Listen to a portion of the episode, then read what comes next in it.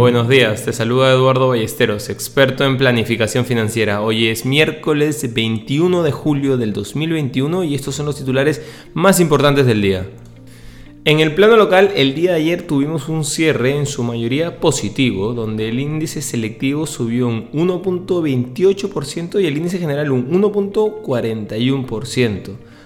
Por otro lado, el precio del dólar no tuvo un movimiento significativo luego del nombramiento de Pedro Castillo como presidente electo, cerrando en 3.95.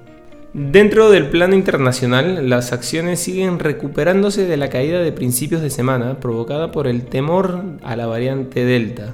Los principales promedios subieron alrededor de 1.6% el día de ayer, ya que los inversores volvieron a apostar por la renta variable, mientras que los futuros volvieron a subir durante la noche. Hoy muy temprano los contratos vinculados al Dow Jones subían un 0.6%, mientras que el S&P 500 y el Nasdaq avanzaban un 0.5 y un 0.2 respectivamente.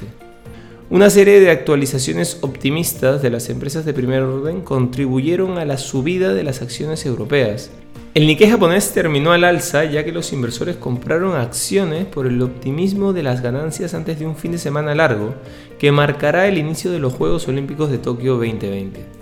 Los precios del oro cayeron debido a que la fortaleza del dólar se enfrentó al estatus de refugio del metal en medio de la preocupación por el resurgimiento de una pandemia.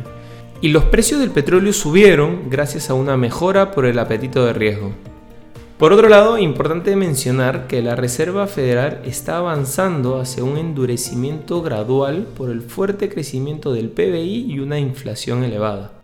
Sin embargo, otros grandes bancos centrales como el BCE y el Banco de Japón siguen comprometidos con su política extraordinariamente laxa y justo la semana pasada el gobierno y el Banco Central de China señalaron el fin de un endurecimiento previsto. La mayoría de las veces los movimientos de las divisas se explican en gran medida por los cambios relativos en los rendimientos de los bonos, pero con las caídas en picado de los rendimientos del Tesoro estadounidense, la diferencia de tipos de interés con otras partes del mundo ha disminuido. Por otro lado, la fortaleza del dólar también podría indicar un cambio en el sentimiento de los inversores, aumentando el apetito por los activos seguros en dólares.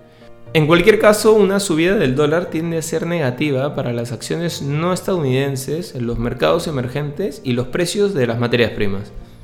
No queremos irnos sin mencionar que la Comisión de Protección al Consumidor, Indecopi, sancionó a Clorox Perú con una multa de casi 2 millones de soles por no informar a los consumidores de forma oportuna la existencia de riesgos para la salud del limpiador antibacterial POET. Se trata de la máxima sanción en materia de protección al consumidor impuesta como resultado del procedimiento administrativo sancionador seguido contra Clorox Perú. Cabe mencionar que Clorox se encuentra dentro del plazo legal para presentar un recurso de apelación ante Indecopi. Como se recuerda, en julio del 2020 Clorox anunció el retiro voluntario de sus limpiadores líquidos antibacteriales de la marca Poet, fabricados antes del 30 de junio del 2020 pues algunos de estos presentaron fallas en sus propiedades de desinfección debido a una contaminación bacteriana. Inversiones al día llega gracias a New Row, la forma más inteligente de invertir en el extranjero. Contáctanos. Este es un espacio producido por Mindtech. Te deseamos un feliz miércoles.